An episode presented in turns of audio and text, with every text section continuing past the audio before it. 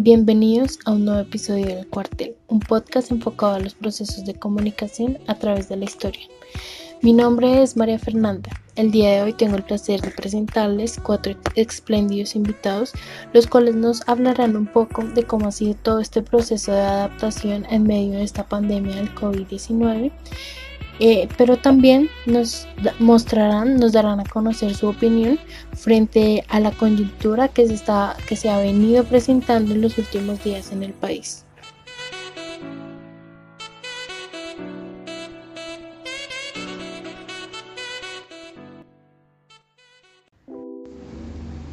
Nuestra primera invitada del día de hoy es la señora Ana Delia Clavijo con 74 años de edad. Ella se caracteriza por ser una persona muy, muy devota hacia la iglesia y especialmente por la cristiana. Anteriormente, ella nos mencionó que hubo unos hechos que le han dejado un gran impacto. El primero de ellos fue la toma del Palacio de Justicia, que fue un asalto perpetrado en Bogotá, Colombia, el miércoles 6 de noviembre de 1985 por un comando de guerrilleros del movimiento M19 al Palacio de Justicia, que está ubicado al costado norte de la Plaza de Bolívar, frente a la sede del Congreso y a una cuadra de la Casa de Nariño. Los hechos culminaron 27 horas después, dejando un, saldo de 101 muertos, entre ellos 11 magistrados. 11 personas también fueron consideradas como desaparecidas al no conocerse de su paradero. Y el segundo hecho que más le impactó, no por ser un hecho violento o terrorista, fue la desmovilización del M-19, que se dio el 8 de marzo de 1990, siendo este el primer proceso de paz acordado con el Estado colombiano.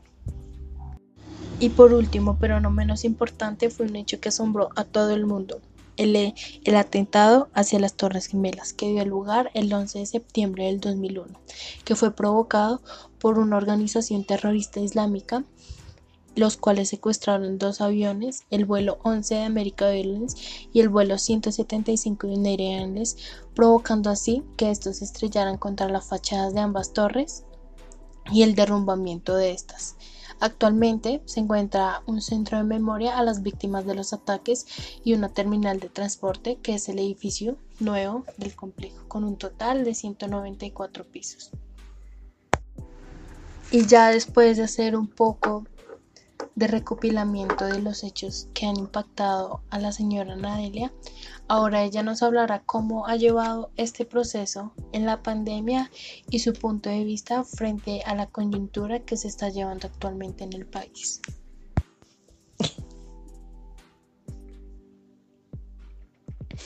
Mucho gusto, mi nombre es Anadelia Clavijo, nací en la ciudad de Bogotá, tengo 74 años, 9 meses, eh, dos hijas, cuatro nietas, Em, encantada de poder estar con ustedes, participar en esta entrevista. Agradezco a la niña María Fernanda Farfán haberme escogido para poder em, aportar algo para este, este programa. Bueno, señora Nadelia, el objetivo de esta entrevista es saber cómo se ha sentido usted y cómo es su proceso de información cómo ha sido su proceso de información durante la pandemia. Entonces, primeramente, eh, para llevar esta, eh, para llevar en desarrollo esta entrevista, quisiéramos saber usted cómo se ha sentido durante la pandemia. Pues sabemos que estos tiempos son muy interesantes, que el cual el ser humano tiene que saberlo, saberlo confrontar y sí ha sido un, poco interesante para nosotros los de la tercera edad porque nos, ha tocado cuidarnos más, em, el uso de, los implementos del, tapabocas, el alcohol ha sido muy indispensable y también el refugiarnos mucho en nuestra casa, no salir mucho a, a sitios por fuera porque se podría la persona contaminar. Eh, pues la verdad es que eh, ha sido un poquito, pues sí, el no tener contacto con la familia, el no tener contacto con afuera, con, con la naturaleza, con, con las personas, con todo la vida que llevábamos, pues sí, ha sido un poquito interesante. Bueno, y de acuerdo a todo este encierro y al poco contacto con las personas, ¿usted por qué medios se informa sobre lo que pasa en las ciudades, en el país? Pues yo me he informado por la televisión, los noticieros, la televisión, el, pues en gran manera pues hay, hay cosas que uno ve en, en el internet y pues por eso me, me he enterado. Bueno, señora Ana, y teniendo en cuenta toda esta pandemia, los medios de, de, información, ¿qué piensa usted sobre lo que está pasando actualmente con Colombia?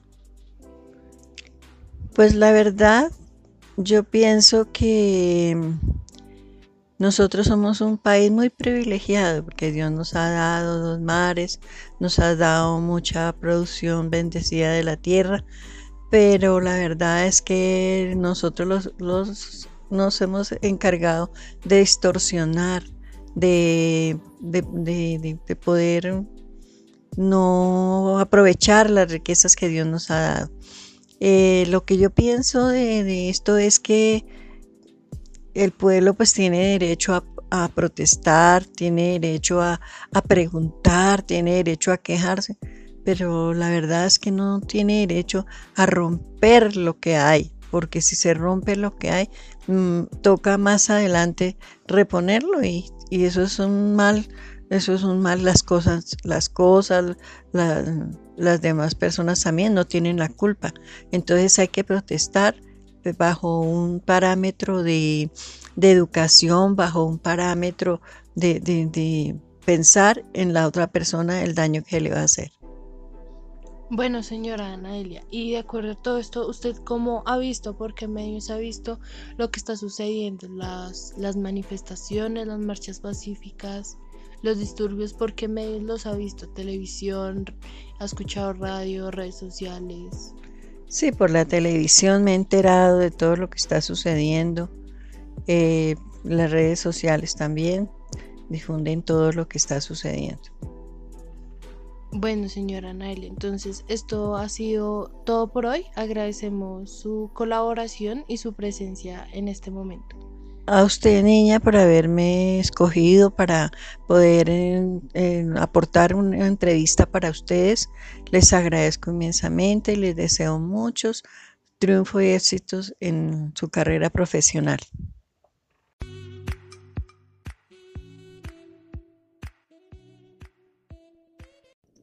Un hola a todos nuestros queridos oyentes del cuartel. Mi nombre es Juan Sebastián Ruiz y hoy les vengo a presentar una persona muy importante para mí. Es mi tía, su nombre es Ruby Soraya Gómez Muñoz. Y en esta oportunidad logré hacer una entrevista que dividí en dos partes. En esta primera parte hablamos acerca de qué momentos históricos y sociales ocurrieron en Colombia que fueran importantes para la vida de Ruby Soraya Gómez, de sus 20 a sus 30 años, de sus 30 a sus 40 años y de sus 40 a sus 50 años. Ella nos cuenta que a sus 20 años tuvo que vivir una experiencia bastante traumática para ella, que de hecho fue una noticia muy lamentable y muy triste en su tiempo aquí en Bogotá. Se trata de la masacre de Poseto. Eh, Poseto es un restaurante que queda ubicado sobre la séptima yendo hacia el norte. Y bueno, básicamente era un día normal, eh, la gente estaba comiendo y llegó un hombre, se llamaba Campo Elías Delgado. Él era un ex militar, seguramente con problemas de, mm, de mentales ya que había ido a la guerra y había quedado con estrés postraumático y seguramente muchos traumas. Y llegó con un arma eh, a disparar a diestra y siniestra a todos los que estaban allí presentes. Esto la marcó a ella de una forma muy significante ya que su abuelo se encontraba en este restaurante en la mañana antes de, que sucediera todo, todo esta, este suceso tan terrible. Y aún hoy cuenta esto con lágrimas en los ojos porque no puede imaginarse qué hubiera pasado si él hubiera estado ahí presente, ya que seguramente habría muerto o habría sido otra víctima más de, de este señor Campo Elías. Un suceso que la marcó muchísimo a sus 33 años fue el comienzo del enfrentamiento entre el ejército y las FARC. Esto fue más o menos en el 98. Y básicamente en, la, en las noticias y en la televisión se hacía publicidad de que los jóvenes tenían que ir a prestar servicio militar, tenían que ir a prestar servicio a su patria por cuestión de honor, para proteger a sus familias de estos grupos insurgentes que iban a matarnos a todos. Algo bastante exagerado, que pues sí es verdad que, los, la, que las FARC, los grupos guerrilleros, sí tenían métodos bastante violentos para, para dar su, su opinión, su punto a, para a conocer su punto, pero muchos de ellos sí tenían muchas razones para estar en, en estos grupos. Les habían arrebatado tierras, les habían matado familias, se les había quitado muchas cosas que nosotros gracias a Dios gozamos, pero pues esto fue algo muy importante para ellos. Y esto fue importante para su vida porque en este entonces las personas estaban empezando a normalizar el hecho de que en las noticias aparecieran 20 muertos, 30 muertos en, una, en, un, enfrentamiento del ejército y las FARC, eh, entre guerrillas, eh, entre eh, militares. Habían docenas y docenas de muertos y la gente estaba empezando a, ver eso como algo normal, ¿no? Ayer se murieron 53 personas, ah, pues por lo menos fueron menos que ayer. Como que estaban empezando a perder esa, esa impresión, esa humanidad de decir, ¿qué tal si hubiera sido mi familia o qué tal si hubiera sido algún alguien conocido mío? Pues obviamente me hubiera afectado, pero ya las personas estaban empezando a sentir que eso era ajeno a ellas y esto a ella le, le parecía muy triste. Y algo que las marcó a sus 42 años fue el comienzo de la campaña de los falsos positivos. Esto fue más o menos en el 2007 y esto fue dado por los paramilitares que en este caso fueron la respuesta del gobierno para las guerrillas. Empezaron a, darse estos grupos para combatir a las guerrillas y, lo que hacían era ir a la granja, a la granja de algún, de algún campesino, lo sacaban, lo golpeaban, lo torturaban lo mataban, después cogían a su mujer, eh, la violaban en frente de sus hijos y también la mataban a ella y a ellos. Y a estos se les vestía de guerrilleros y se hacían pasar por bajas de guerrilleros, entonces se, se disfrazaba, se maquillaba como si fuera algo bueno, ya que en ese entonces era eh, la guerra entre militares y, guerrilleros era bastante, bastante fuerte. Y pues esto la, la, hacía, le daba mucha impresión a ella, ya que en las noticias cuando decían que habían 60 muertos, ella no sabía si estos muertos eran todos por estos confrontamientos o eran campesinos disfrazados de guerrilleros que habían muerto sin ninguna razón, solamente por, por fanatismo y por estar en el lugar equivocado. Y esto le, le, hacía, le daba mucha tristeza. Y en la segunda parte de esta entrevista, Quise hacerle preguntas más acerca de cómo ha vivido la pandemia, cómo son sus hábitos de consumo, eh, de información y qué piensa acerca de lo que está pasando en este momento en el país, en Colombia, con todo el tema del paro nacional y la situación que se está viviendo actualmente aquí en este país. Eh, esta, esta entrevista pude, haber, pude grabarla, así que a continuación les voy a mostrar el audio. Hola, ¿cómo están a todos los oyentes del cuartel? Mi nombre es Juan Sebastián Ruiz, su servidor, y hoy tenemos una invitada, se llama Ruiz Soraya Gómez Muñoz. Bueno, dejaré que ella misma se presente. Cuéntanos, eh, ¿cómo estás? ¿Qué edad tienes? Eh, ¿Qué estudiaste? ¿A qué te dedicas en este momento? Con mucho gusto, Juan. Bueno, yo estudié, eh, soy bachiller y estudié técnico profesional de enfermería. Eh, trabajé 32 años en el éxito, tengo 56 años y gracias a Dios ya, ya va en proceso mi pensión. En este momento me dedico al hogar. Perfecto. Eh, cuéntame cómo has vivido la pandemia, cómo ha sido este proceso para ti. Bueno, Juan, este proceso pues ha sido impactante porque la vida nos cambió a todo el mundo. Eh, nunca llegamos a imaginar que uno pudiera pasar por una situación de una pandemia tan terrible.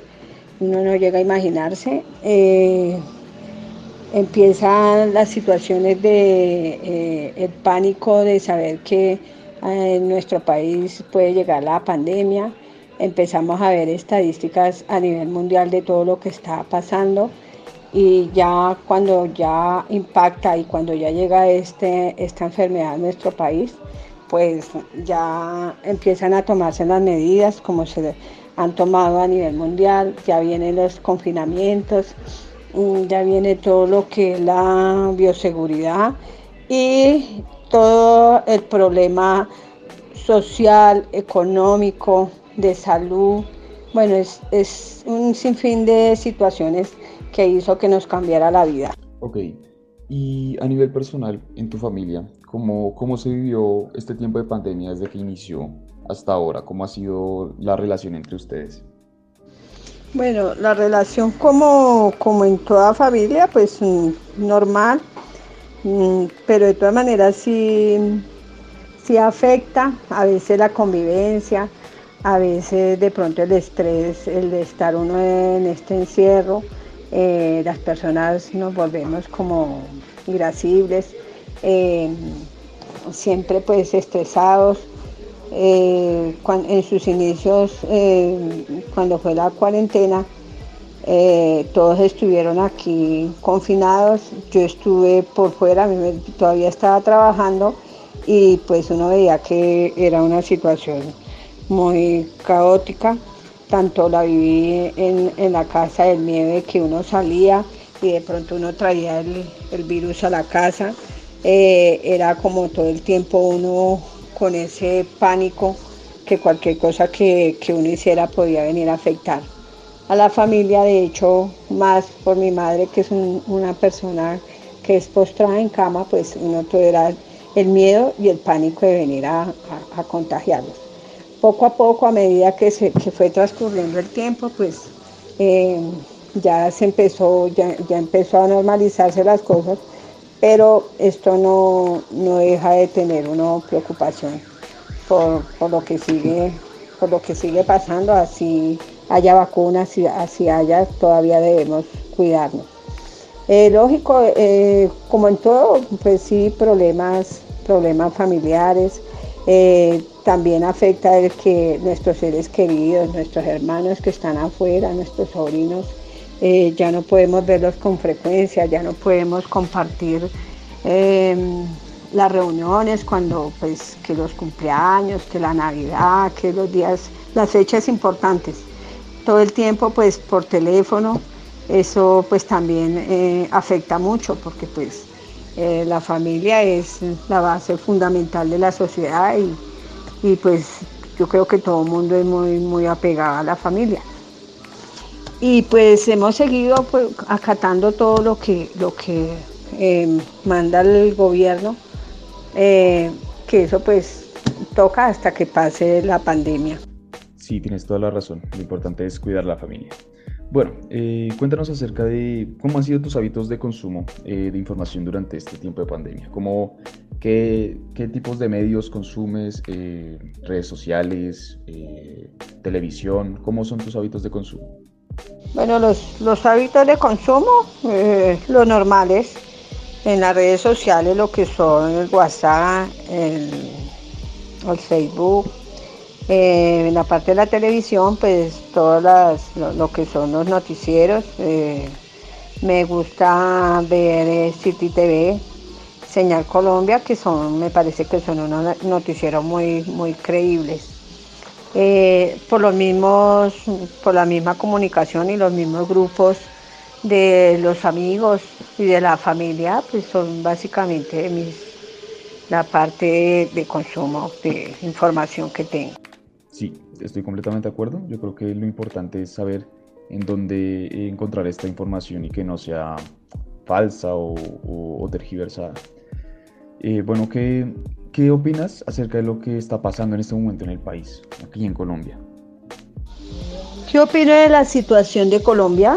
Eh, Colombia nos duele, duele eh, la situación que se está viviendo. Un país que ha sido toda la vida, eh, perdone la expresión, eh, azotado por la violencia, por las injusticias, por, todas las situaciones, por el narcotráfico. Y hoy, hoy añadimos un problema más, un problema social, donde eh, no interesa que estemos, estemos en pandemia. Está, sobrepasó el límite por la misma necesidad de los malos gobernantes, de la situación tan cruel que estamos viviendo, porque este país, el hambre no da espera, el hambre no da espera. y ya nos dimos cuenta que, que tenemos que reaccionar, tenemos que reaccionar porque el problema de nosotros como colombianos, eh, el problema más grande es que eh, vivimos anestesiados. Vienen las elecciones, colocan un personaje eh, que ni siquiera lo conoce uno, nos dejamos influenciar por cosas absurdas y esto es lo que hace que, que este país esté en la situación que esté. Yo creo que nosotros ya, ya es hora de, despertarnos, porque no toda la vida nos van a tener así sometidos. Eh, duele los grupos indígenas, duele la sociedad de la, nuestra sociedad, una sociedad que ha sido golpeada por todo. Duelen nuestros niños, nuestros jóvenes, y, no hemos hecho nada. Yo creo que ya es, ya es hora. Se ha demostrado. No comparto el vandalismo, no comparto esto porque eh, eso no es, eh, así no podemos arreglar nuestra patria, nuestro país. Sí a las protestas, sí a, decirle a un gobierno que ya nosotros no, no podemos seguir en esta situación de sometimiento. Mm, lamentablemente, pues eh, en estas marchas se ha infiltrado muchos, mucho vandalismo. Eso ahí sí pues no se puede identificar quiénes son, que eso es lo que está perjudicando eh, la situación que estamos viviendo. Pero yo creo que, con esto eh, de pronto se llegue a un arreglo. Puede que sí, puede que no, pero sí nos duele mucho que esté pasando esto de pronto ya nos hemos acostumbrado, ¿no? Un problema más, un problema más, un problema más y no pasa nada. Pero ya eh, estamos al borde de, colapsar eh, la parte de la salud, una salud que está totalmente, no sabemos, totalmente mala, pésima. Eh, la parte de la educación, la educación que no, se da oportunidad, la parte laboral, el desempleo nos está llevando a, todo lo que está pasando, a la inseguridad, a, tanta, a tanto homicidio. El hambre está causando muchos, muchos estragos y tenemos que hacer un alto en el camino. Y ese alto en el camino es apoyar eh, apoyar a nuestros líderes que están llevando a cabo eh, esta protesta, pero no con la violencia, no con, las muertes, sino con la unión. El pueblo unido, el pueblo unido hace la fuerza y ojalá que, que pues lleguemos a un acuerdo y que pase algo, pero algo positivo para nuestra sociedad. Sí, tienes toda la razón, la situación del país en este momento es bastante triste, pero me alegra mucho que los jóvenes ahora tomen partido eh, en la situación del país y no se dejen comer cuento, no, no traguen entero. Y bueno, eh, es algo bastante importante lo que está pasando en este momento. Ojalá todo salga como, como se, se quiere, como el pueblo quiere eh, transmitir. Pero bueno, como última pregunta, ya para terminar, ¿cómo te informas sobre lo que pasa en el país? ¿Qué, medios utilizas para, saber lo que está pasando en este momento en Colombia con el paro? Pues el principal medio es la televisión, lo que pues comentaba de los hábitos de consumo. Eh, el, principal, para mí el principal es, la televisión, eh, el noticiero, los noticieros, a veces los, los magazines que hablan también de temas de, de lo que se está presentando en Colombia. Eh, pero básicamente la televisión, en los noticieros, siempre pues viendo que, pues esas marchas, viendo la problemática tan, tan grande que, está a nivel del país, donde está afectando desde, oriente a occidente y de norte a sur. Eh, yo creo que en este momento no, no, hay un, sitio de Colombia donde no estemos en conflicto precisamente por, porque ya no, ya no más, ya no más. Eh, pero sí, el medio de comunicación son muy importantes para, para enterarnos y para saber cómo va, cómo, cómo, cómo se está solucionando. Pero que, esto va a llegar a, términos buenos y positivos, yo creo que sí, porque la reacción del pueblo es necesario. Y yo creo que básicamente sí la televisión, eh, pues lo que comentaba, lo que le comentaba Juan, eh, igual el WhatsApp, el Facebook, pero pues yo prefiero la televisión. Sí, tienes razón, esto, esta cuestión de la información es bastante, bastante importante, eh, porque pues cualquiera puede eh, conseguir información errónea y divulgarla a, otros, a otras personas y ahí se forma un problema bastante complicado. Pero bueno, eso es todo. Muchas gracias, Rubí Soraya. espero tenerte por aquí en otra ocasión. Y a todos ustedes oyentes, eh, espero tengan un muy, un muy buen resto de día, noche, a la hora que estén escuchando este, esta conversación, este podcast. Y muchas gracias por su atención.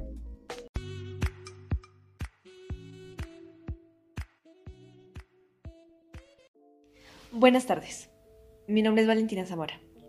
El día de hoy les contaré un poco sobre Juan González, un hombre luchador que, con 83 años de edad, se siente orgulloso de lo que logró durante su vida con tanto sacrificio.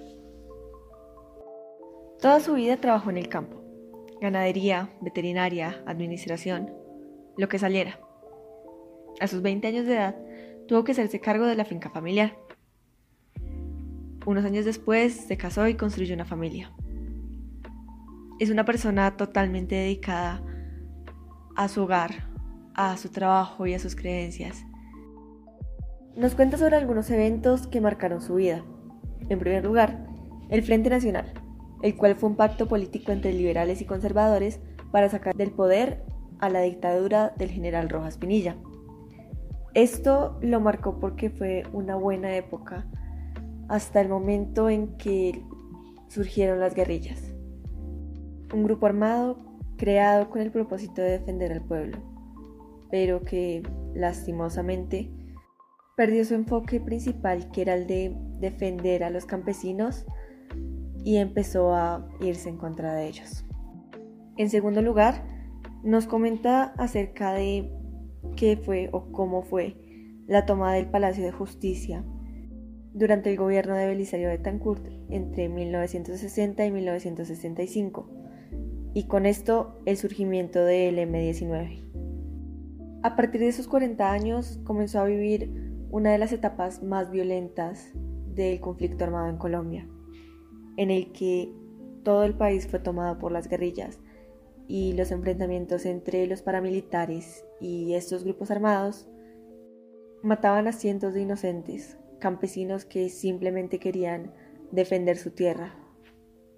A sus 50 años tomó la decisión de buscar nuevas oportunidades, darle a sus hijos el estudio que él no pudo tener fue así como en 1982 se establecieron en Bogotá. Sin embargo, él no abandonó su finca, no abandonó su trabajo. Esto le permitió conocer todo el país, administrar fincas en diferentes lugares, conocer muchas personas, vivir experiencias que realmente nutrieron su vida y forjaron su carácter y lo permitieron llegar a ser quien es ahora, quien es hoy en día. A comienzos de los 2000, las FARC lo amenazaron. Debía salir de su finca, debía dejar todo por lo que había trabajado durante tanto tiempo, de una u otra manera abandonar su pasado, su presente y su futuro a manos de un grupo que simplemente quería hacerle daño. Era salir de allí o morir. No había otra opción. Esa misma noche abandonó el Caquetá, lugar al cual nunca pudo volver y 20 años después no ha podido recuperar lo que le pertenece. Esta es a grandes rasgos su historia. Y a continuación nos hablará un poco de cómo ha vivido la pandemia, cuáles han sido sus hábitos de consumo de información y qué opina sobre la coyuntura actual que estamos viviendo en el país. Los dejo con esta pequeña entrevista.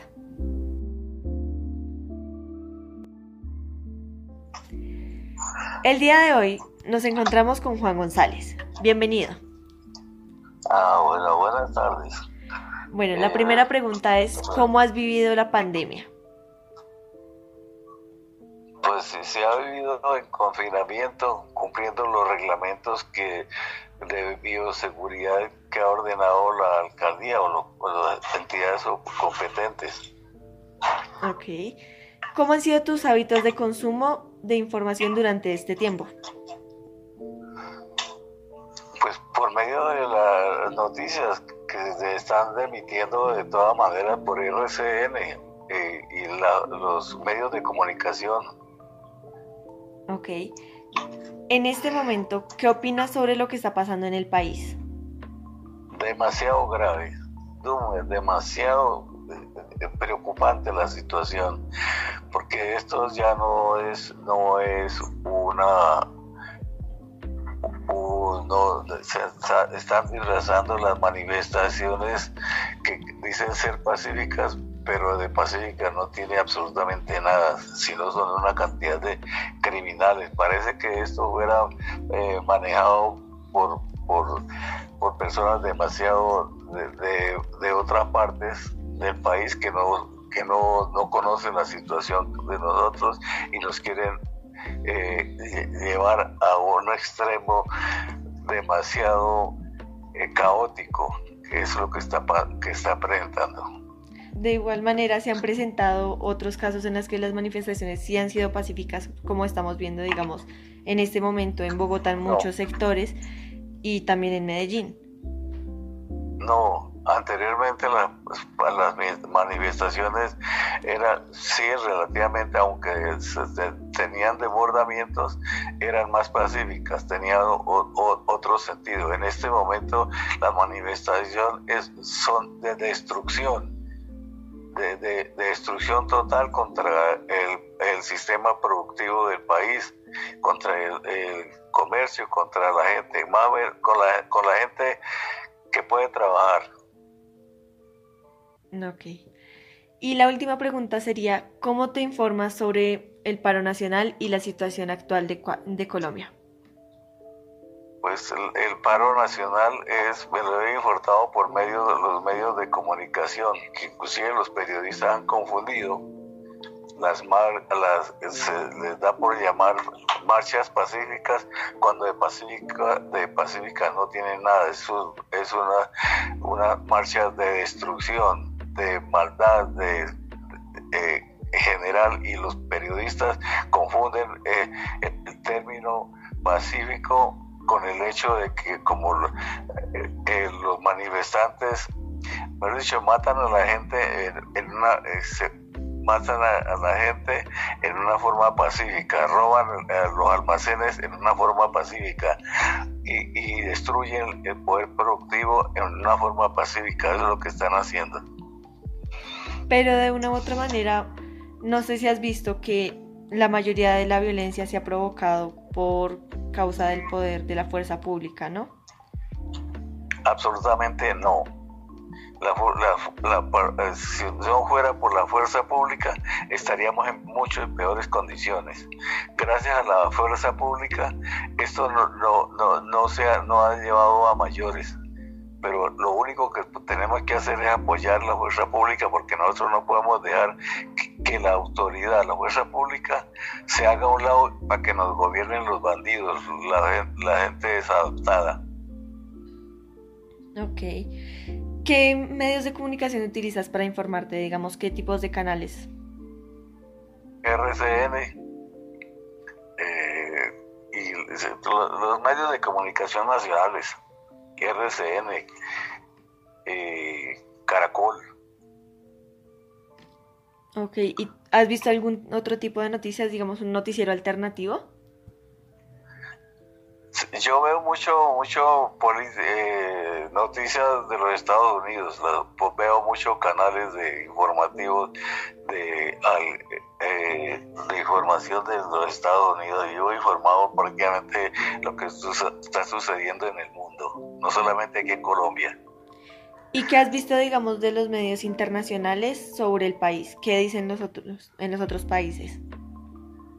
Lo que ocurre es que precisamente los los, eh, las personas encargadas de difundir de los embajadores, relaciones exteriores de Colombia, no dicen absolutamente nada para desmentir la mala información que sale de, que informan de los violentos. Allá todo la culpa la tiene la fuerza pública cuando no es la fuerza pública la, de los demás. Los, los delitos y los la hace son los desadaptados que, que se infiltran en, en las manifestaciones, las manifestaciones que, que dicen llamar pacíficas. Vale, listo. Muchísimas gracias por tu tiempo y nos veremos en una próxima oportunidad. Bueno, está bien. Bueno, espero que le vaya bien.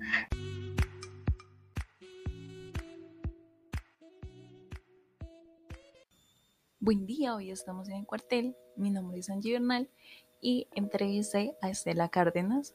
Ella es mi mamá, tiene 50 años. Ella trabaja en un laboratorio farmacéutico y es la jefe de atención al cliente. Eh, al entrevistarla, ella me contó sucesos que han pasado durante su vida. Em, y el primero de ellos fue la toma del Palacio de Justicia, que se da en los años 80, exactamente en el 85, el año 85, el miércoles 6 de noviembre. Mm, ¿Qué pasa en esta toma de Palacio o bien denominada la Operación Antonio Nariño por los Derechos del Hombre? Este es un asalto que fue perpetrado en Bogotá, Colombia, por el movimiento guerrillero M19 eh, en el Palacio de Justicia ubicado en la Plaza de Bolívar. Este es un, lo podríamos decir, el holocausto, eh, que es uno de los hechos colombianos que, que, más vigente ha estado en la memoria, porque es un enfrentamiento entre eh, militares y guerrilleros que se da por 28 horas y tuvo consecuencias muy graves porque muchas personas fueron asesinadas, em, entre ellos magistrados, la Corte Suprema, personas que estaban allí, personas normales y personas que también trabajaban, eh, murieron y hasta el momento eh, muchos de ellos todavía no han sido encontrados porque la verdad todavía no se ha comprobado qué es lo que pasó exactamente. Mm, esa noticia creo que ya le impactó porque eh, muy cerca estaba trabajando mi abuelita, o sea, la mamá de mi mamá, y para ella fue eh, muy impactante porque eh, era una situación muy desconocida porque tanto los medios de comunicación jugaron un papel drástico, donde hasta la misma ministra de comunicación no le permitió a los medios a los medios entrevistar a la gente.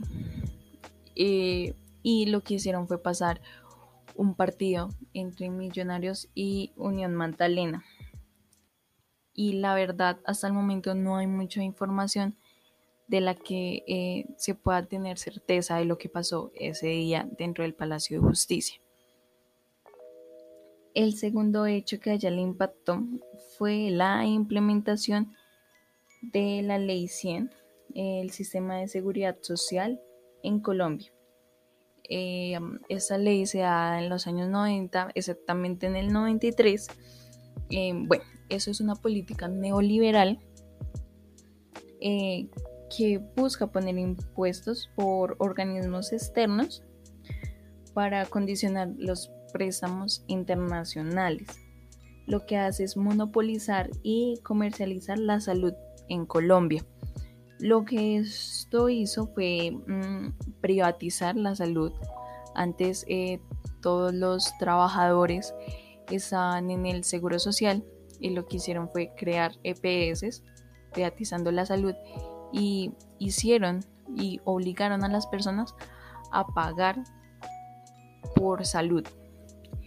Eh, pues ya dependía en qué se, se metieran, pero debían escoger la que mejor servicio les prestara. Pero por otro lado, también estaba eh, lo de pensiones, el fondo de pensiones, y también estaban en el seguro social. Cuando pasa esto, pues también buscan privatizarlo, quedan algunos fondos privados y otro y uno público. El público es Colpensiones y el privado es Porvenir y entre otros.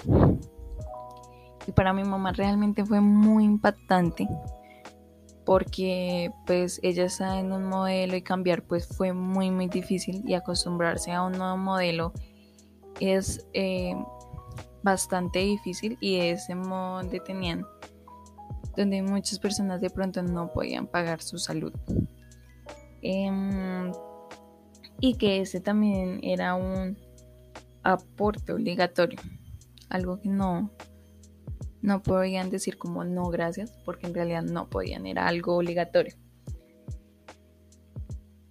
La tercera noticia es eh, que a ella le impacta es el ataque a las Torres Gemelas que se da el 11 de septiembre de 2001.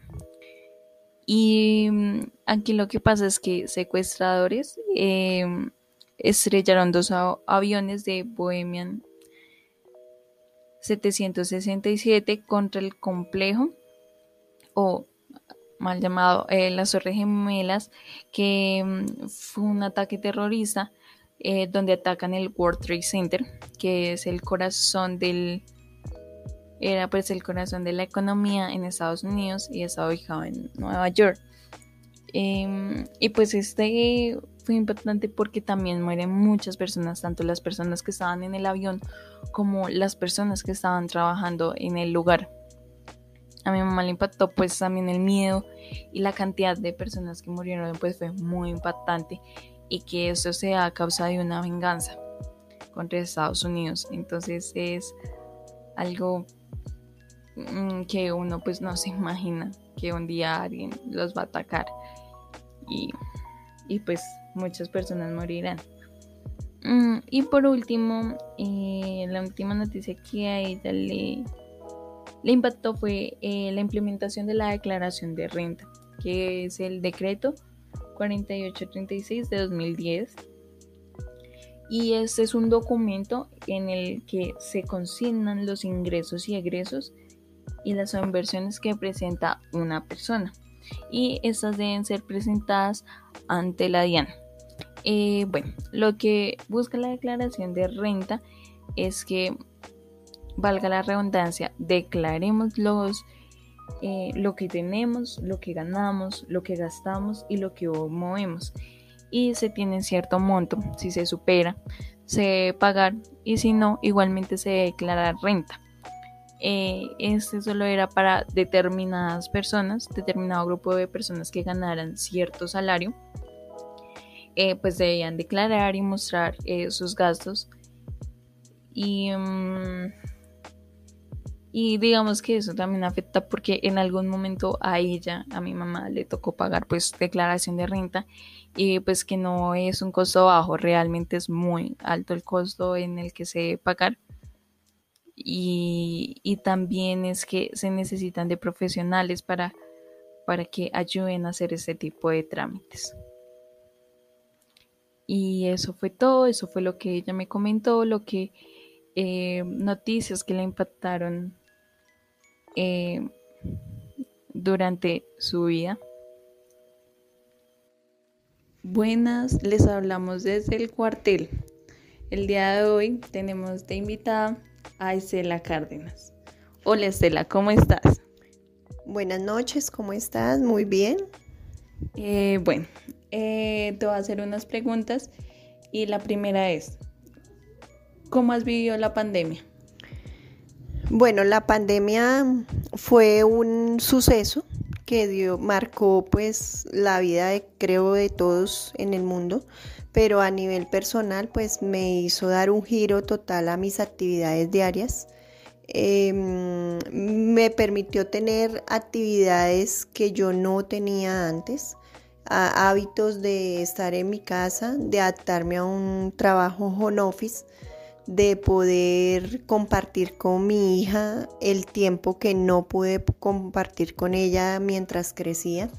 Y también me permitió darme cuenta de que había eh, la rutina diaria me hacía perder hábitos que, que debía tener, como el comer a horas, como el poder tener un descanso, pero también eh, me generó, generó ansiedad porque venía de una rutina acelerada y el hecho de no poder salir, de estar con, con el tapabocas, pues fue bastante incómodo, difícil de adaptarse uno a esa situación.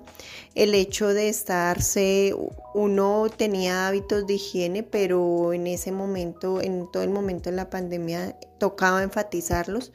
Uno estaba habituado a comer en cualquier sitio, a estar sin el tapabocas, a ser un poco más libre y siento se sintió al principio como esa prohibición, el hecho de tener el pico y cédula, la restricción al acceso a muchos lugares, todo eso eh, provocó siempre un como un malestar a nivel personal porque pues se sentía que uno tenía la libertad. Alguien decía que éramos felices y no lo sabíamos y creo que eso es una verdad que hoy en día la, la estamos viviendo aún todavía. Gracias. Eh, la siguiente pregunta es, ¿cómo han sido tus hábitos de consumo de información durante el tiempo de la pandemia? Bueno, el consumo de información ha sido alto porque mm, se cambió de un modelo en el cual uno tenía procesos que hacía de pronto por el tema laboral, pero en vista de la pandemia se aumentó bastante el consumo digital, o sea, ya que esto propició a que uno eh, de pronto se diera cuenta que habían puertas abiertas en el mundo digital que no conocía de pronto por la rutina o porque siempre se habituó a hacer. Em, caso especial, por ejemplo, las transacciones bancarias, el tema de eh, manejar un poco más las plataformas digitales. Eh, eso de pronto en este momento eh, se enfatizó más y permitió que también uno se empapara de esos temas. En cuanto al consumo de información eh, que no fuese de la parte digital, pues el tema de las noticias, eh, aumentó el consumo de pronto de la televisión, porque pues uno en su actividad diaria no tenía esa particularidad de sentarse, por ejemplo, a ver un noticiero, a, leer de pronto una revista o hacer otra actividad que le permitiera a uno eh, ver otras, otros aspectos que estaban sucediendo alrededor de la pandemia. Mm, gracias. Eh, y te tenemos una tercera pregunta, es ¿Qué opinas sobre lo que está pasando actualmente en el país?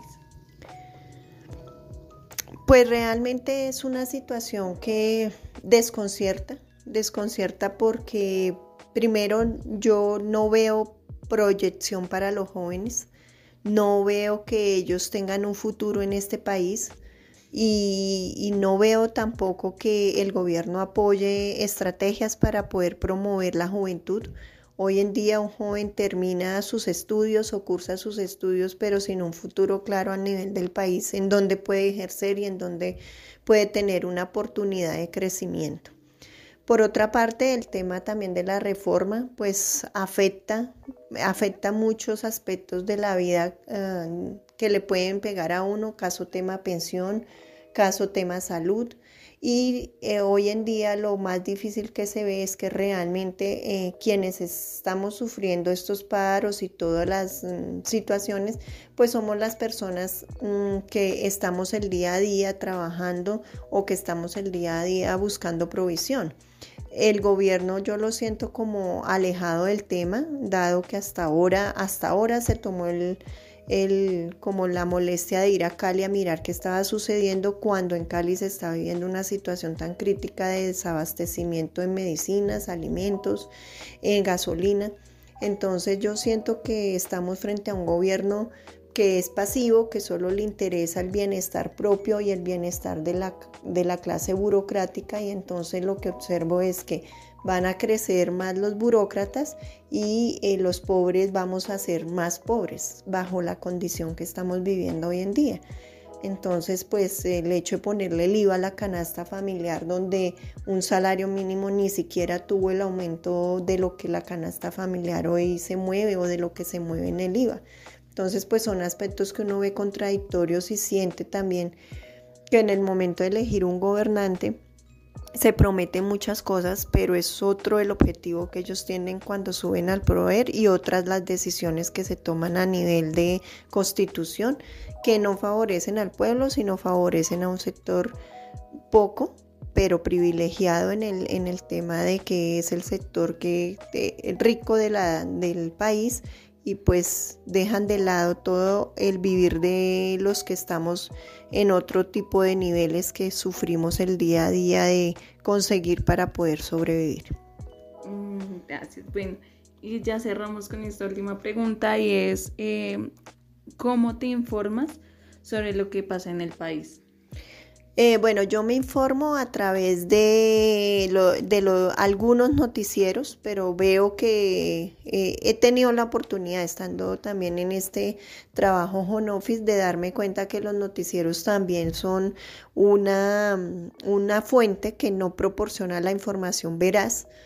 Entonces, pues veo que repiten las noticias, entonces se me volvió para mí un medio que no es muy, muy veraz en la información que proporciona.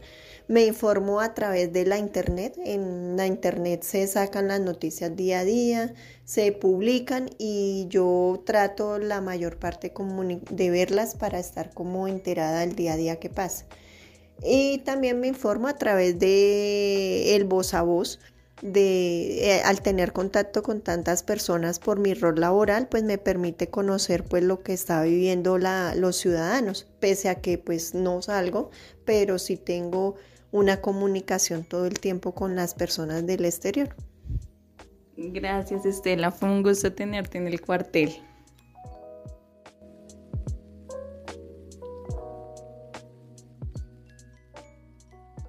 Bueno, y ya conociendo el punto de vista de nuestros invitados, hablaremos un poco de la forma en la que se ha venido cubriendo los hechos que han sucedido a lo largo de estos 20 días de paro por dos posiciones, tanto de los medios de comunicación tradicionales y por otro lado las redes sociales que han sido el auge y la mayor fuente de información en estos días, haciendo una comparación entre estos, tanto en la parte de desinformación, manipulación y la censura. Primeramente hablaremos de la desinformación. ¿Cómo han manejado los medios esta manera demostrar qué está sucediendo en el país y como muchas veces simplemente no muestran o dejan espacios en blanco por más que nada cuestiones de conveniencia. Así que chicos, adelante. Bueno, de hecho, con este tema de la desinformación, podemos darnos cuenta que en realidad en las redes sociales eh, la desinformación es muchísimo menor a la que podía ser en, los noticieros nacionales como Caracol y RCN, ya que eh, la gente, lo que está, los que están subiendo la información son las personas que están en ese momento en el contexto pues, del paro, los que están allá marchando, son los que están subiendo videos, están hablando con las personas, hacen en vivos, y pues obviamente esto hace que haya una mayor eh, como relación entre los que no podemos salir a marchar, o, bueno, sí, los que no podemos y están en un contexto, pues, digamos, fuera del país, a, lo que nos podría dar un noticiero, que de hecho nos están mostrando noticias bastante, eh, pues, tergiversadas y tal, y, y, nos están ocultando mucha información, nos están, no solamente muestran ciertas cosas y dejan el marco, como el vaso medio vacío. Claro, y también la cuestión es que los noticieros no son los que salen a marchar. La gente, el pueblo, quienes nos están mostrando por medio de redes sociales, desde su vista, desde cómo lo están viviendo, creo que es la mejor manera de informarnos de una u otra forma, teniendo precauciones claramente, porque tampoco podemos creer todo lo que suben. Bueno, y hablando en todo esto del tema de los noticieros, también tenemos por parte de los noticieros alternativos. Hoy en día los, los grandes medios de comunicación hoy por hoy están en manos de, de grandes fortunas en todo el mundo y especialmente en Colombia, que no está por fuera de esta tendencia. Por ejemplo, eh, Noticias Caracol, que hace parte de, de los Santo Domingo y, y, así.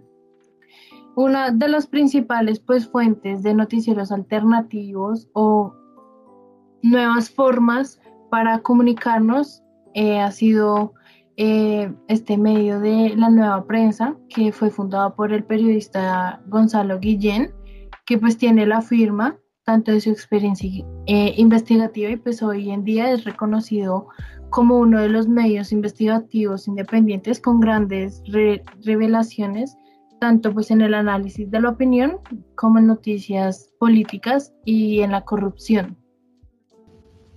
Creo que los medios alternativos también nos permiten descentralizar la información, porque durante muchos años hemos visto como los que nos dan esta información siempre han sido los mismos. Realmente, si les ponemos cuidado a las personas cuando hablan, normalmente se informan desde RCN, Caracol y digamos a veces canales como City TV.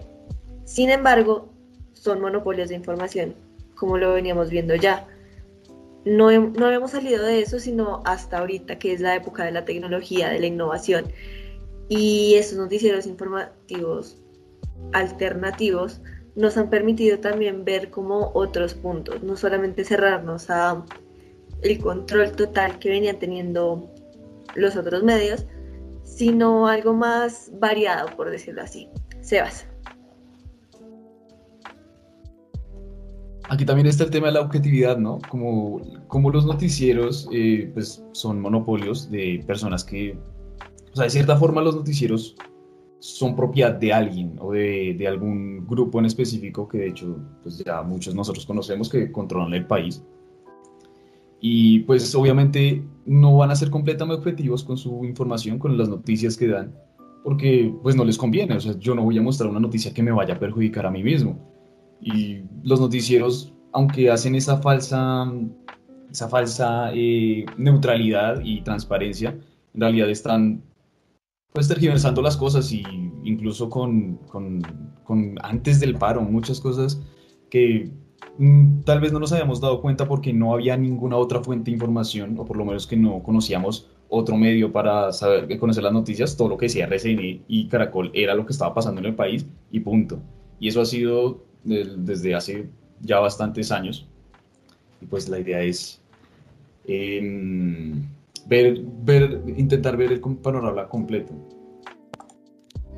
Bueno, por otro lado también están em, los abusos policiales, em, como los noticieros, eh, los noticieros como los son RCN o Caracol, no nos muestran la verdad de lo que está pasando en las calles y solo buscan es mostrar a la parte mala de las protestas, donde los manifestantes o lo podemos decir vándalos están dañando eh, las estaciones de Transmilenio o están dañando las instalaciones de algún lugar.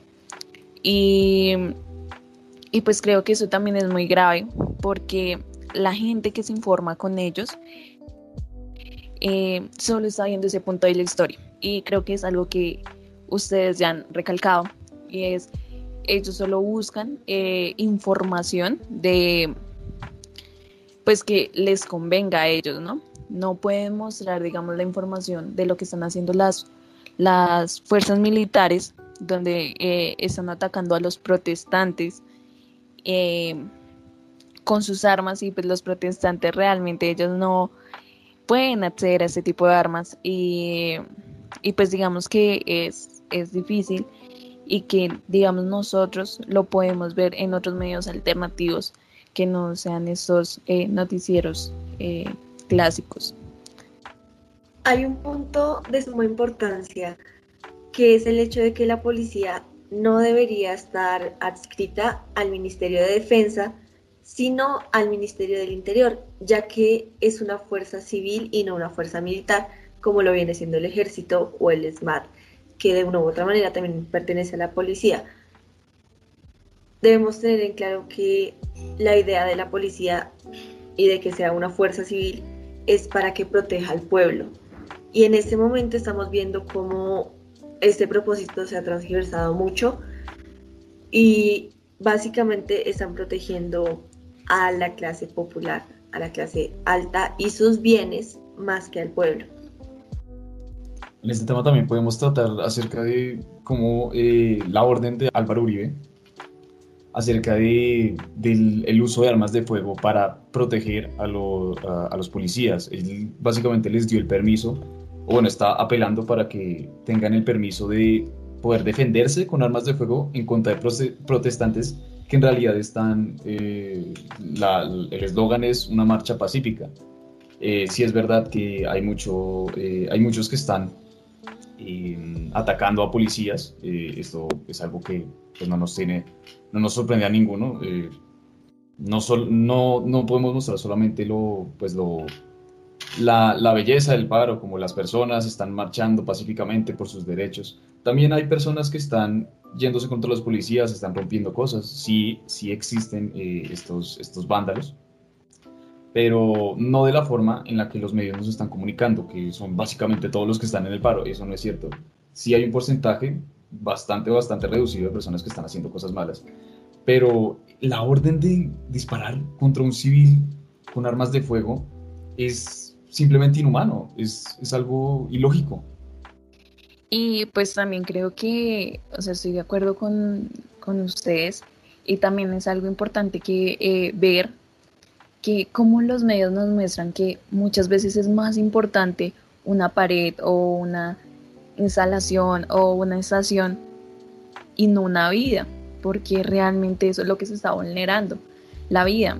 Y creo que, que eso es algo que no solo pasa eh, en estos momentos o pasa desde eh, protestas del año pasado, sino siempre ha pasado, donde vemos el abuso policial y creo que a la final también debemos pensar en que necesitamos una, reforma en la institución y que no pase todo lo que está pasando porque realmente ellos tienen el papel de cuidarnos a nosotros, de cuidar su nación.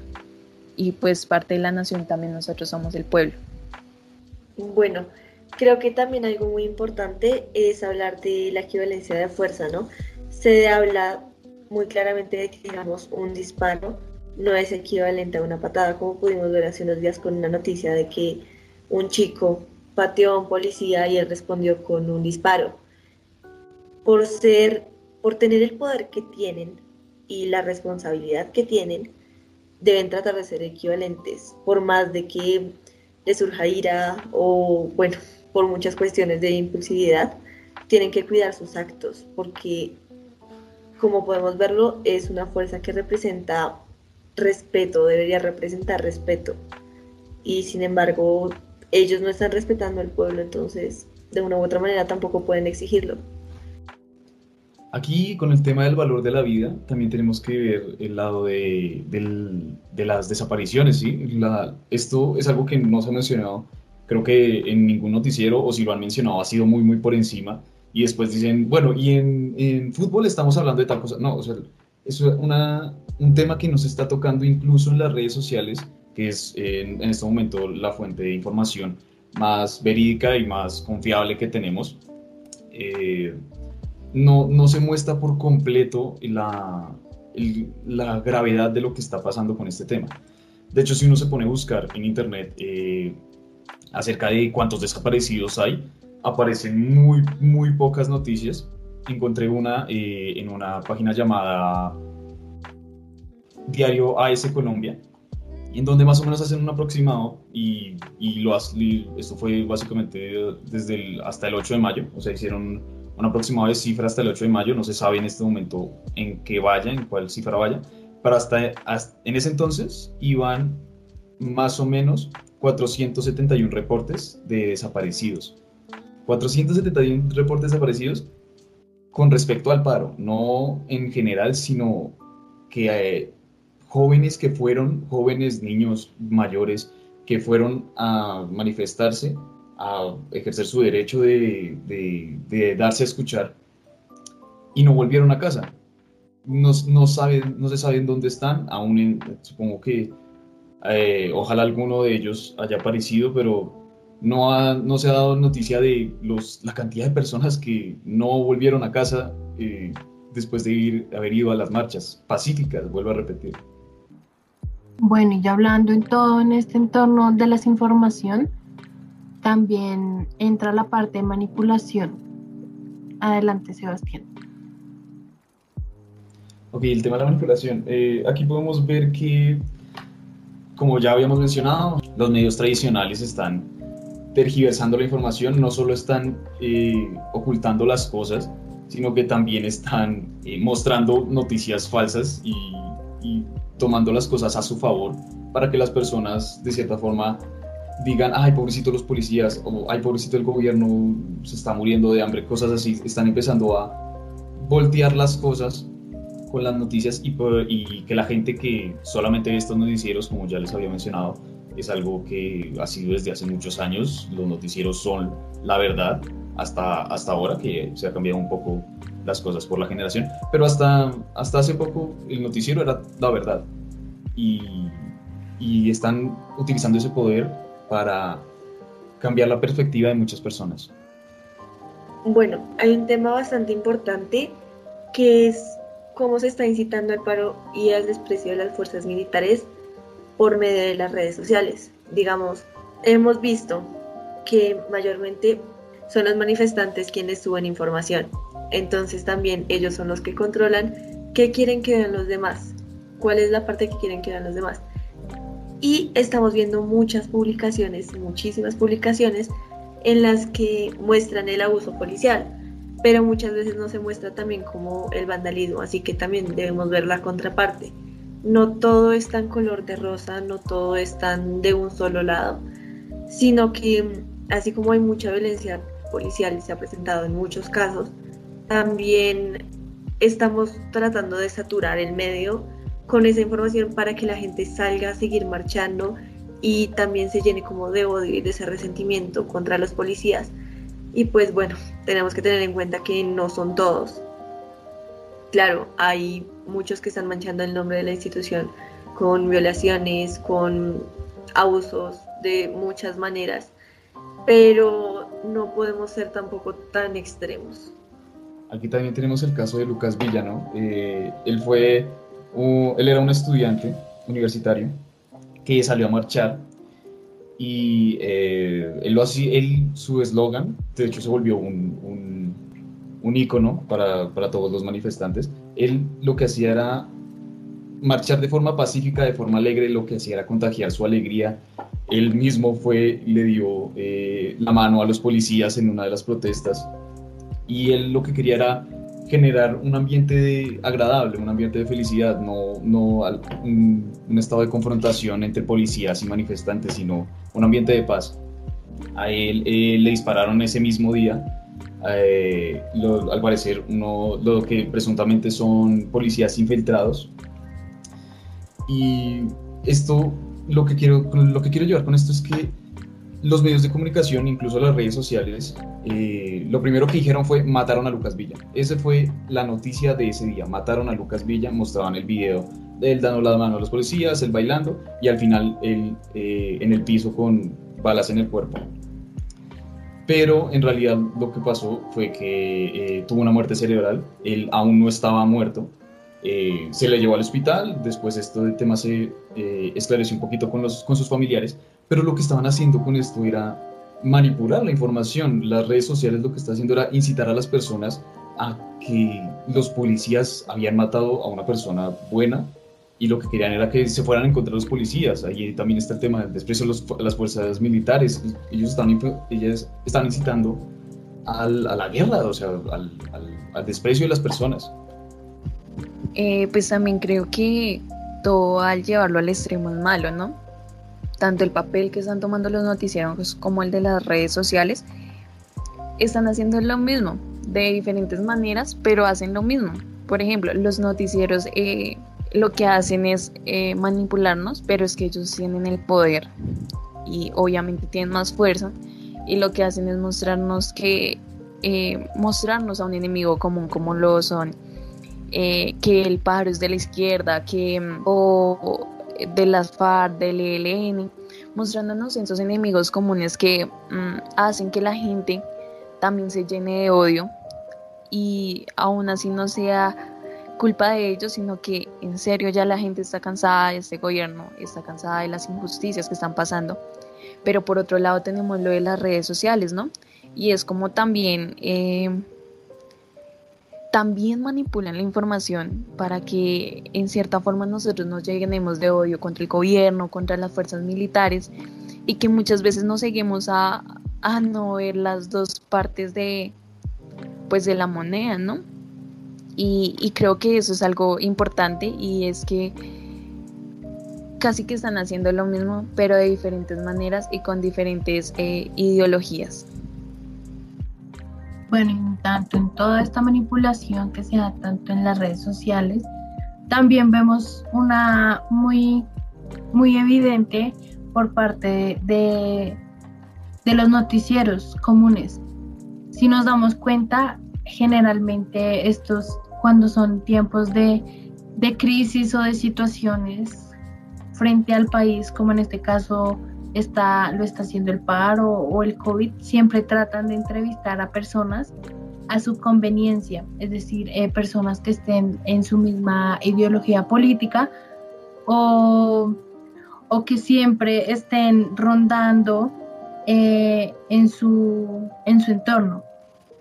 Y es verdad, Mafi. Em, lo que pasa es que lo que buscan los medios o los grandes medios como ya los hemos mencionado antes, es buscar a gente que esté a favor de ellos, esté a favor del gobierno. Y lo que yo he visto durante estos últimos días es que las personas que nos están representando eh, en son personas que tienen demasiado dinero o son personas que en realidad a ellos no les afectan nada de las reformas, eh, pues ellos pueden pagar, pero no son las personas que están saliendo día a día a las calles a marchar, a, estar en el sol, en la lluvia y, también estar con esto de los, de los abusos. Eh, y ver que, digamos, las personas que están representando son personas de dinero que van a seguir las mismas ideologías y que tampoco son personas jóvenes que puedan llevar como todas las ideas o todas las propuestas que, que se tienen a mejorar. Bueno, creo que lo que estaba diciendo Angie es algo sumamente importante porque hace unos pocos días se presentó el comité de paro, no formalmente, sino de una manera bastante corriente, como el presidente está teniendo conversaciones con el comité del paro. Y si nos poníamos a analizar, dentro de ellos no había ni un solo joven.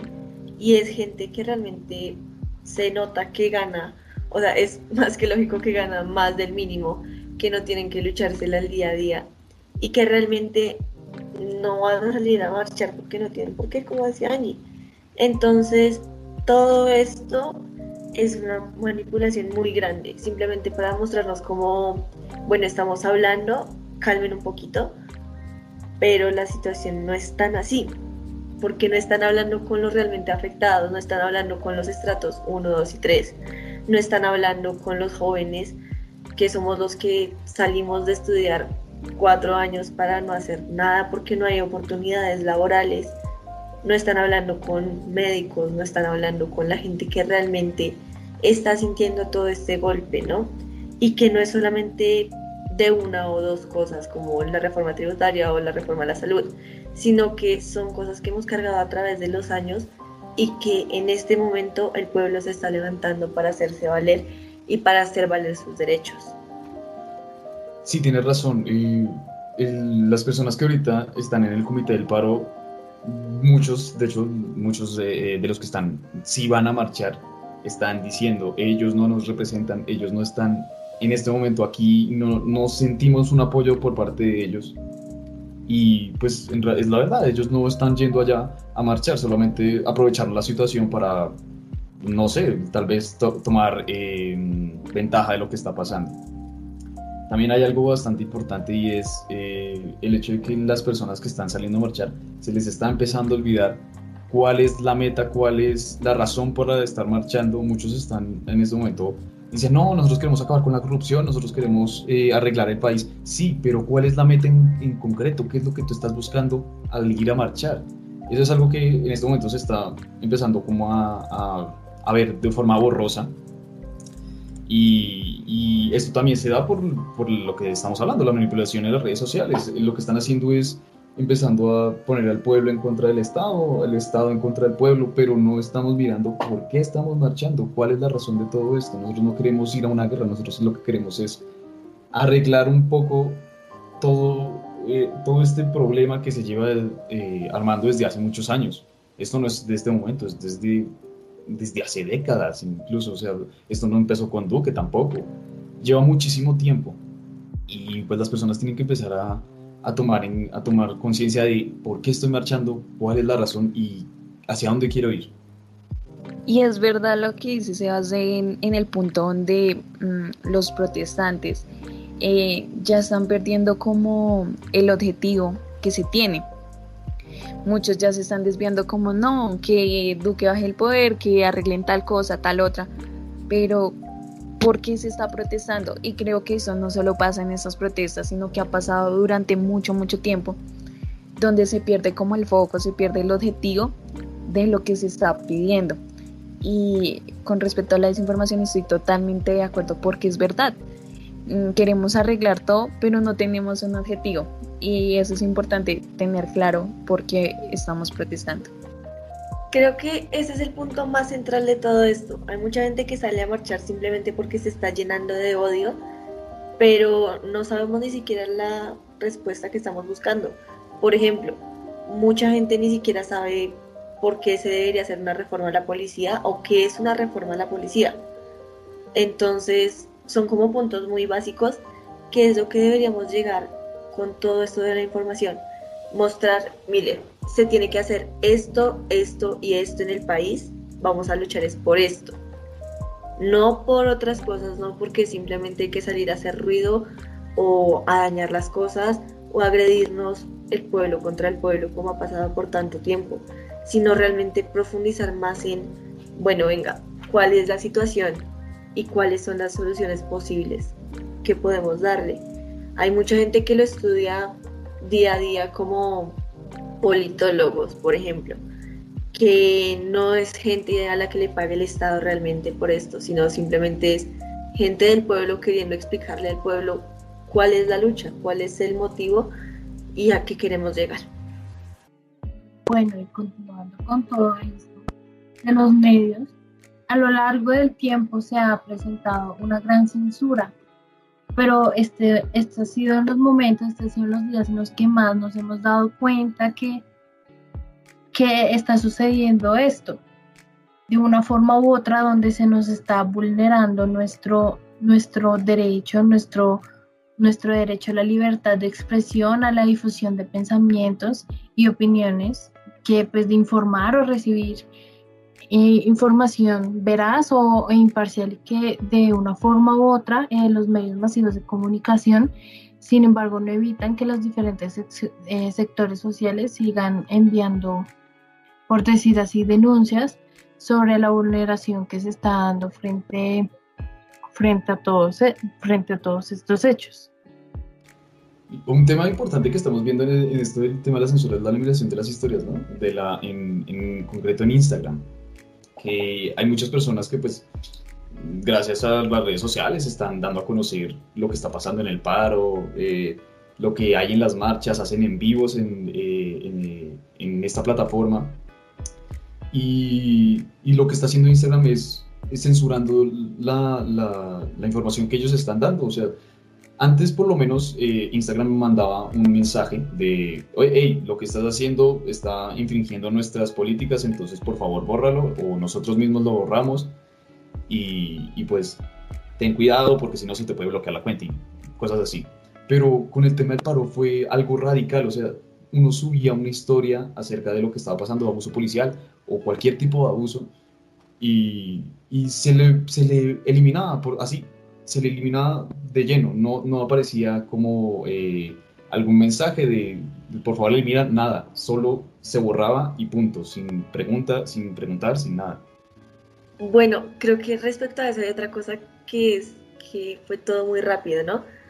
Instagram se empezó a ver muy saturado por toda esta información y por el mismo control que tienen, bueno, los más poderosos del país o del mundo seguramente. Empezaron a censurar esto, a bajarlo simplemente porque sí. Y el problema real es que nos estaban evitando informarnos de lo que necesitamos saber. Muchas veces también pasó que, digamos, uno entraba a Instagram, abría unas historias y cuando volvía a entrar volvían a aparecer las mismas historias. Básicamente esto lo hacían para que no nos siguiéramos informando, o sea, evitando a toda costa que llegara la información del pueblo para el pueblo. Y simplemente estaban haciendo que la gente se desesperara más, porque digamos, los que no podemos salir a marchar, no sabemos qué está pasando afuera. Y empezaron a meter cosas que ya no tenían ni siquiera sentido, que no tenían nada que ver con el paro, para ir corriendo como la información, pero de eso hablaremos más adelante. Eh, pues sí, lo que hemos hablado sobre Facebook y Facebook tenemos que recordar que es de mm, una de las grandes franquicias, ¿no? De las grandes franquicias de la información y mm, donde realmente se estaban bajando las historias de los abusos y también nosotros como eh, tenemos la posición de los que aquellos que no hemos podido salir o no salimos porque tenemos miedo de contagiarnos, porque tenemos miedo de salir y a las fuerzas eh, policiales. Y pues ver todo eso es aún más preocupante porque eh, y decepcionante por parte de Facebook que no permita como el desarrollo de la información solo por mostrar una sana convivencia o un ambiente seguro en su plataforma para no eh, seguir con difundiendo la violencia. Y, es importante porque yo creo que este es un punto que en el que más lo debemos resaltar porque nos estaban censurando por todas partes. Si no teníamos las redes sociales por donde nos íbamos a, a comunicar o, o también a mostrar todo lo que estaba pasando. También está el tema de las cortinas de humo que, está, que están haciendo, que están teniendo los medios, ¿no? Es algo increíble que en eh, Caracol, en el, giro de Canal Caracol, empezaron a poner noticias acerca de eh, conflictos que están pasando en Irak, en Irán, en países asiáticos, cuando esto nunca lo habían hecho. Esto es algo que era simplemente irrelevante para ellos y antes del paro no habían mostrado nada de esto. Empezaron a mostrar este tipo de contenido en el noticiero para, de cierta forma, como que aligerar el golpe del paro, como eh, decir, bueno, pero miren, esto está pasando en otra parte del mundo, o sea, tampoco le pongan tanta atención a Colombia, esto está pasando en todo el mundo. Están queriendo tapar lo que está pasando, querían hacer disminuir la gravedad de la situación en este momento en el, en el país.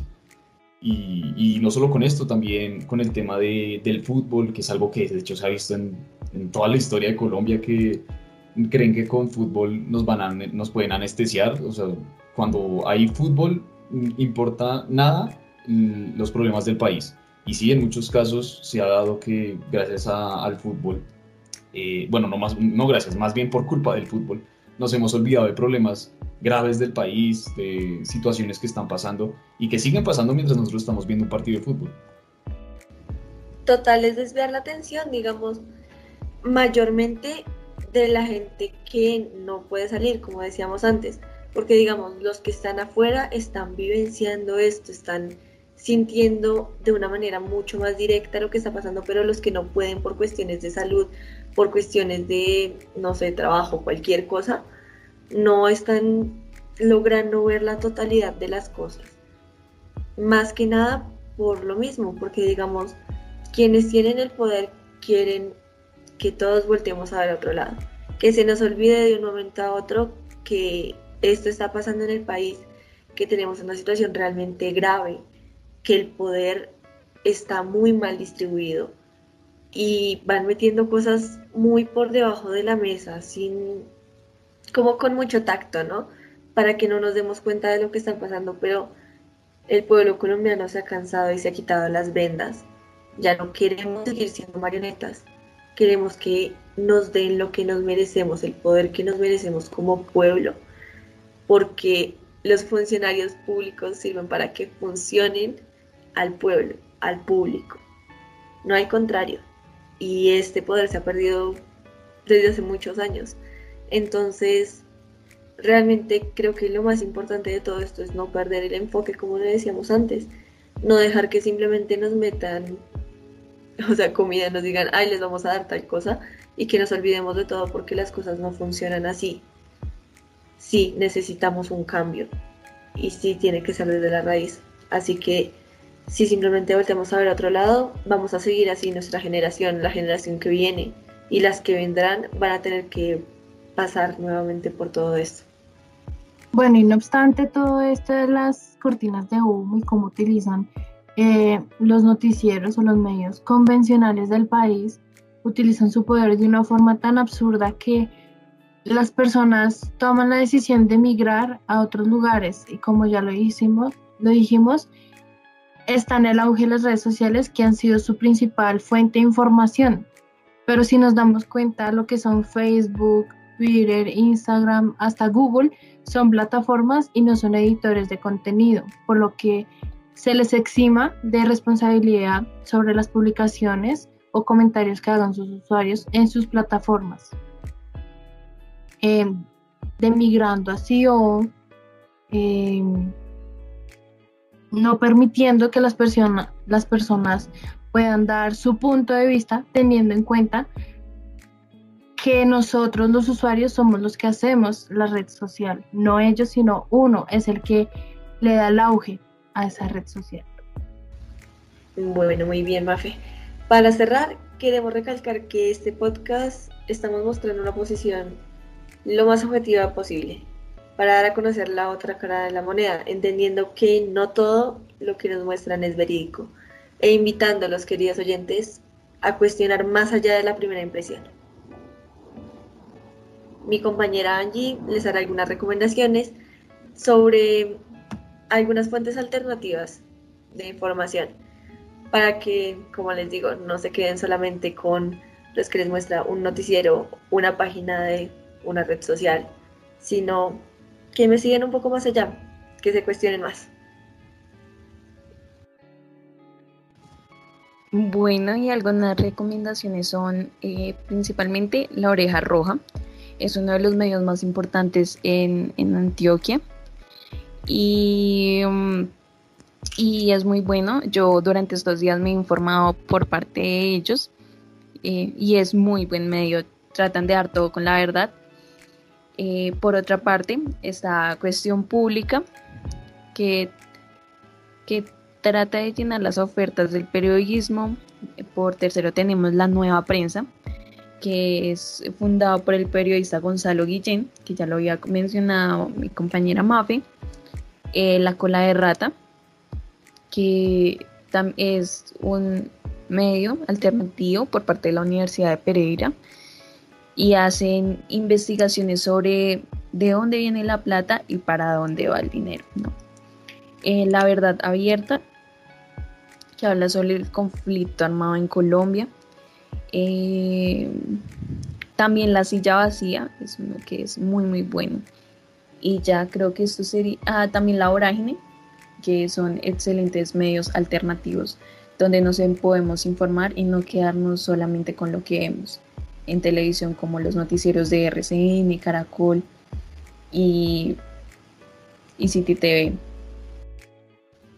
Un punto muy importante que creo que es, como decíamos, la raíz de todo el asunto es el tema de las elecciones, ¿no? Entonces, mi compañera comentaba sobre la silla vacía Ahí pueden informarse sobre la trayectoria de las personas que se lanzarán próximamente tanto al Senado, al Congreso, a la presidencia y ver cómo ha sido todo esto para que no votemos por los mismos con las mismas.